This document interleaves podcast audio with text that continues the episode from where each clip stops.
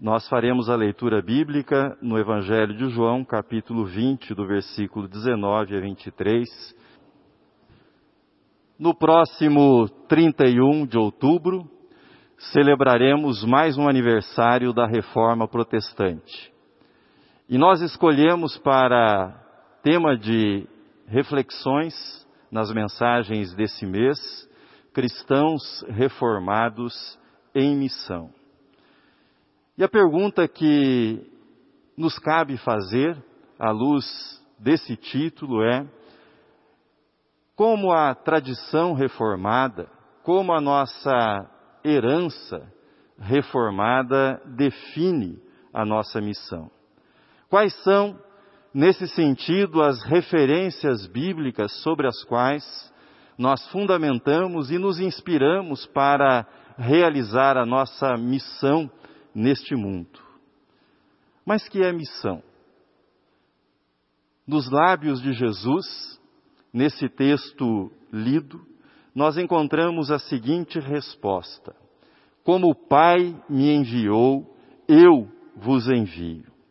Fomos enviados por Jesus ao mundo, assim como o Pai enviou Jesus. Fomos enviados ao mundo assim como o Pai ungiu com o Espírito Santo Jesus para que realizasse a missão, Jesus nos deu do seu Espírito, nos ungiu com o seu Espírito para que realizemos também, no poder do Espírito Santo, a missão que ele nos confiou. A base da nossa missão não é denominacional. Nós não fomos enviados ao mundo para realizar proselitismo religioso. Nós fomos enviados ao mundo para que, sob o poder do Espírito Santo, debaixo do poder do Espírito Santo, sejamos.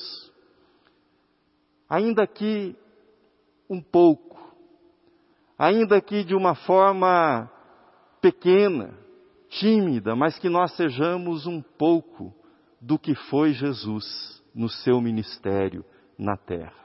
É para isso que nós fomos enviados, é para isso que nós fomos ungidos pelo Espírito Santo. Eu estou convencido que quanto mais, quanto mais firmados nós estivermos na compreensão, na convicção da base trinitária para a nossa missão no mundo, mais haverá de Jesus. Mais haverá das características de Jesus na missão que nós faremos e menos haverá do nosso ego, da nossa vaidade, das nossas pretensões naquilo que nós fazemos. Um dos fatos que escandaliza o mundo em nossos dias é que muitos terroristas têm uma inspiração religiosa. Muitos terroristas afirmam crer em Deus e justificam suas ações sob a capa de uma suposta vontade divina. E não se engane. Não se engane que isso pode ser atribuído àqueles que têm uma inspiração islâmica. Não se engane. A extrema-direita, dita cristã, que afirma acreditar em Deus, a extrema-direita tem sido responsável, principalmente nos Estados Unidos, por muitos atos terroristas.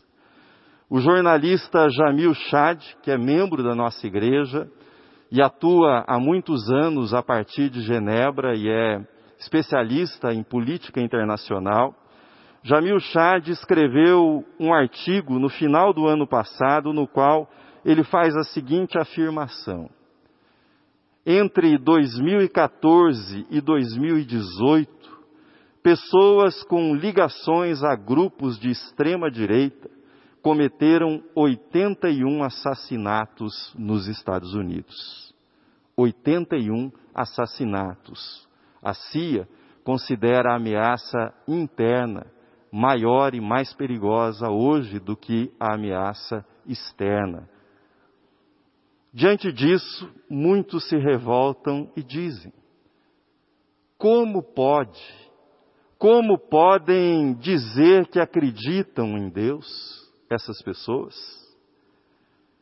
Eu não duvido, não duvido que acreditem em alguma divindade. A questão é, a questão é que tipo de Deus é esse que os inspira numa missão de cometer assassinatos. A experiência de ver Deus em Jesus Cristo foi tão forte para os primeiros cristãos que mudou, mudou a compreensão, o conteúdo do que estava sob a denominação Deus quando eles se referiam à divindade. Mudou o jeito de pronunciar o termo Deus.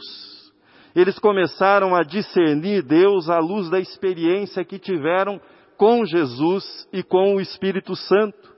Eles começaram a falar sobre Deus de modo trinitário. Deus é Pai, Filho e Espírito Santo. Deus é Pai, Filho e Espírito Santo, Deus trino. Como a fé no Deus trino define a nossa missão? Como a fé no Pai, no Filho e no Espírito Santo molda a missão daqueles que são cristãos neste mundo? Disse Jesus: Como o Pai me enviou, eu os envio. Dito isso, soprou sobre eles e disse-lhes: Recebei o Espírito Santo. Reflitamos sobre este envio de Jesus para os seus discípulos, o envio feito para a missão. Em primeiro lugar, a fé trinitária, a fé no Deus Trino, ela molda o nosso relacionamento com o próprio Deus. Molda o modo como nós nos relacionamos com Deus. É próprio do cristianismo afirmar que Deus é amor. Em geral, os monoteísmos afirmam a obediência a Deus, os monoteísmos afirmam o temor a Deus, que os mandamentos de Deus devem ser obedecidos, cultivam uma reverência a Deus, mas é próprio do cristianismo afirmar que Deus ama e Deus quer ser amado, e Deus quer se relacionar com aqueles que são seus filhos e suas filhas. Essa é uma marca da fé trinitária. Você não encontrará isso nessa dimensão, nessa profundidade nos outros monoteísmos. Porém, mesmo na igreja cristã, mesmo naqueles que são educados a partir dessa experiência que Deus é um Deus de amor, mesmo na igreja cristã, muitas vezes isso permanece incompreendido. Recordo-me de uma ocasião em que havia terminado a escola dominical e nós estávamos em frente à igreja conversando. Moisés, que é o nosso administrador, presbítero no Jabaquara, estava lá comigo. E estávamos ali conversando quando se aproximou um homem, bem vestido, disse que era professor de música, mas estava visivelmente embriagado, muito embriagado. E ele começou a apresentar o seu conhecimento bíblico. Começou do Gênesis, passando pelos principais acontecimentos, principais personagens, avançou pelo Êxodo, avançou na história de Israel, citando os reis, os principais acontecimentos da história de Israel, a divisão do reino de Israel entre norte e sul, o cativeiro, avançou pelos profetas e terminou nos profetas menores, em Malaquias. Então, encarando-me, perguntando se eu era o pastor, ele disse o seguinte: Pastor, o que eu não consigo entender é o Novo Testamento. Eu não consigo entender como o pai entregou o filho para ser crucificado. Que pai é esse que entrega o seu filho? Quando eu chego nessa parte, eu travo, aí eu saio e bebo. Foi a justificativa mais diferente que eu já ouvi para alguém beber. Talvez você não chegue a isso, mas muitos cristãos travam nesse ponto. Muitos cristãos ficam atormentados pela ideia de um Deus irado, um Deus irado que puniu Jesus de Nazaré. Muitos cristãos ficam perplexos e consideram um ato de verdadeira crueldade que Deus estabeleça que para perdoar os pecados humanos ele crucificaria o seu filho, o homem Jesus de Nazaré. Afinal, que Deus é este que, para perdoar pecados, que para perdoar os seres humanos crucificou o seu próprio filho? Como se pode falar em amor nesse Deus? O que tais pessoas ignoram o que ignoram é justamente o caráter trinitário da cruz. Sem a doutrina da cruz, sem a doutrina da Trindade, a cruz é uma aberração. Sem a doutrina da Trindade, a cruz não faz sentido. Mas à luz da Trindade, nós sabemos que Jesus é Deus. Portanto, na cruz não foi pregado um terceiro, na cruz estava o próprio Deus. Foi Ele quem assumiu o meu lugar e o seu lugar para que os nossos pecados fossem perdoados ali na cruz. Deus não impôs sofrimento a outra pessoa. Deus assumiu em si mesmo. Deus assumiu toda a dor, todo o pecado, toda a separação, todo o sofrimento, todo o ódio. Ele absorveu isso em si na cruz para que ele pudesse nos salvar, para que ele pudesse nos redimir. A cruz, meus irmãos, não é um ato de revanche. A cruz não é um ato de vingança. A cruz não é um ato de crueldade, mas é um ato de amor. É um ato de doação. É um ato de entrega do próprio Deus. É isso que a doutrina da Trindade nos ensina e confirma o velho ditado que Deus odeia o pecado, mas ele ama o pecador. O apóstolo Paulo, escrevendo sobre a cruz, ele diz: Deus estava em Cristo reconciliando o mundo, não imputando aos homens as suas transgressões. Aquele que não conheceu pecado, ele o fez pecado por nós para que nele fôssemos feitos justiça de Deus. Sem a compreensão trinitária da cruz, nós temos que optar. Temos que optar entre um Deus justo, santo, ou um Deus de amor.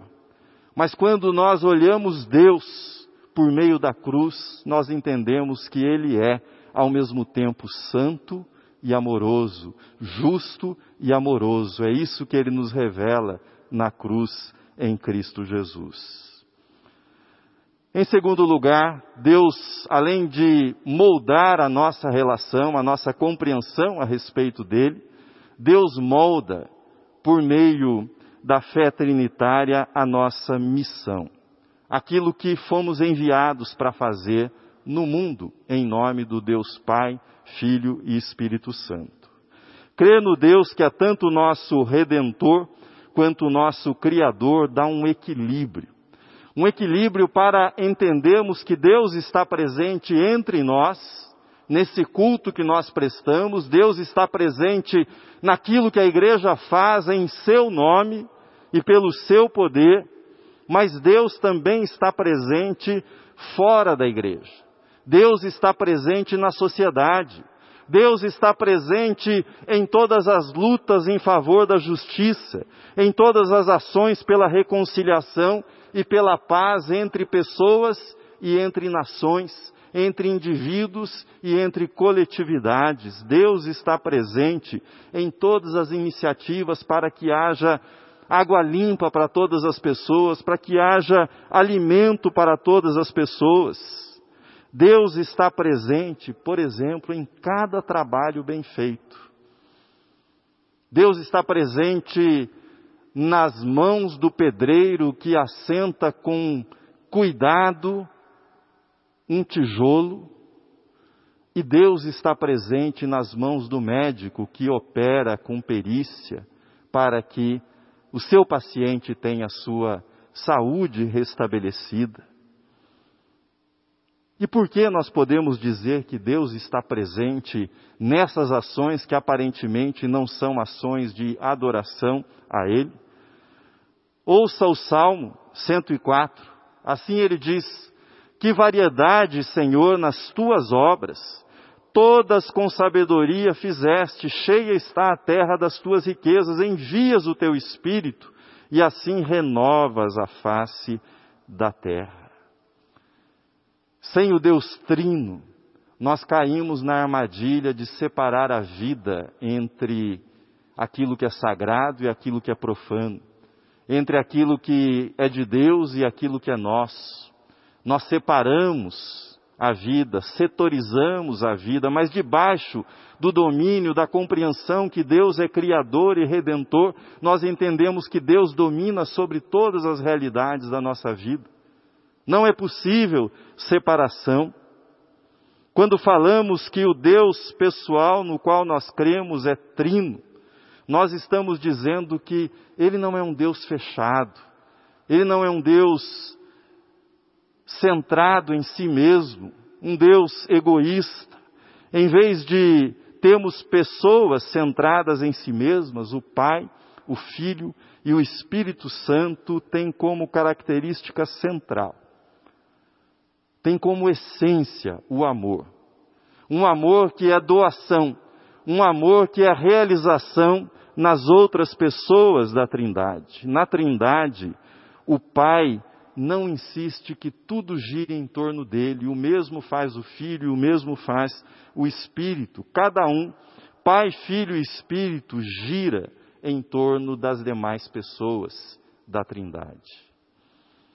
O teólogo presbiteriano Tim Keller, no livro A Cruz do Rei, assim ele escreve. E isso é importante para a nossa missão no mundo. Se este mundo foi criado pelo Deus Trino, relacionamentos de amor são a essência da vida. Porque na essência Deus é relacionamento de amor na essência de Deus há essa dinâmica amorosa entre Pai, Filho e Espírito Santo. O Deus no qual você acredita determina o tipo de pessoa que você se torna, determina o tipo de pessoa que você é. Se você acredita em Deus, mas o Deus imaginado por você, a, a divindade imaginada por você, é um ser solitário que dá ordens para aqueles que creem nele, para que eliminem aqueles que não creem. Esse não é o Deus Trino revelado nas Escrituras. É forte o que eu vou dizer, mas é verdadeiro. Esse não é o Deus Trino, é um ídolo. Um ídolo demoníaco, fabricado pela mente humana, um ídolo para congregar fanáticos que cultuam a morte, que cultuam o ódio. Não haverá nesse tipo de culto espaço para os outros, haverá espaço para submissão, para a dominação, para a uniformidade, para a coerção, mas não haverá lugar para a diferença, não haverá lugar para a alegria, para a plenitude, para o florescimento da vida. Assim como o Pai me enviou, eu também vos envio, disse Jesus. O Deus que nos enviou ao mundo é uno e é diverso. E esse é o mistério da Trindade. É igual e é diferente em si mesmo, e esse é o mistério da Trindade. O universo, na visão cristã trinitária, ele foi criado, nasceu do coração de um Deus que tem nos relacionamentos de amor a sua essência. Num Deus que aprecia, e isso imprimiu no seu universo essa característica. Um Deus que é eternamente Pai, Filho e Espírito. Não há na Trindade hierarquia, não há na Trindade subordinação. Logo, o universo que foi criado pelo Deus Trino, nesse universo, as características que predominam são interdependência, possibilidades, responsabilidades, realizações, novidades, mutualidade, criatividade e liberdade. Faz toda a diferença. Faz toda a diferença agir. Agir no mundo sob o mando, a direção do Deus Trino. Termino. Infelizmente, seres humanos continuam e continuarão matando uns aos outros. Seres humanos continuam se matando em nome da crença em ídolos inventados pelos seus delírios. Ídolos nascidos dos seus medos, dos seus preconceitos e batizados falsamente, pecaminosamente de Deus. Ídolos que pecaminosamente ousam associar ao Deus revelado em Cristo. O Deus em que cremos, meus irmãos, é aquele que se revelou em Jesus de Nazaré. É o Deus que no Evangelho nós acabamos de ler adentrou aquela sala onde estavam os discípulos amedrontados pela perseguição e no meio dos discípulos ele disse: Paz, paz seja convosco, paz seja convosco. E mais, mostrou as suas mãos e o ferimento da lança, mostrando os sinais do amor, as marcas que ele carregava do amor pela humanidade. Termino citando um poema espanhol do século XVI. Alguns atribuem esse poema a Teresa d'Ávila, mas outros mencionam como anônimo. Leio uma tradução desse poema.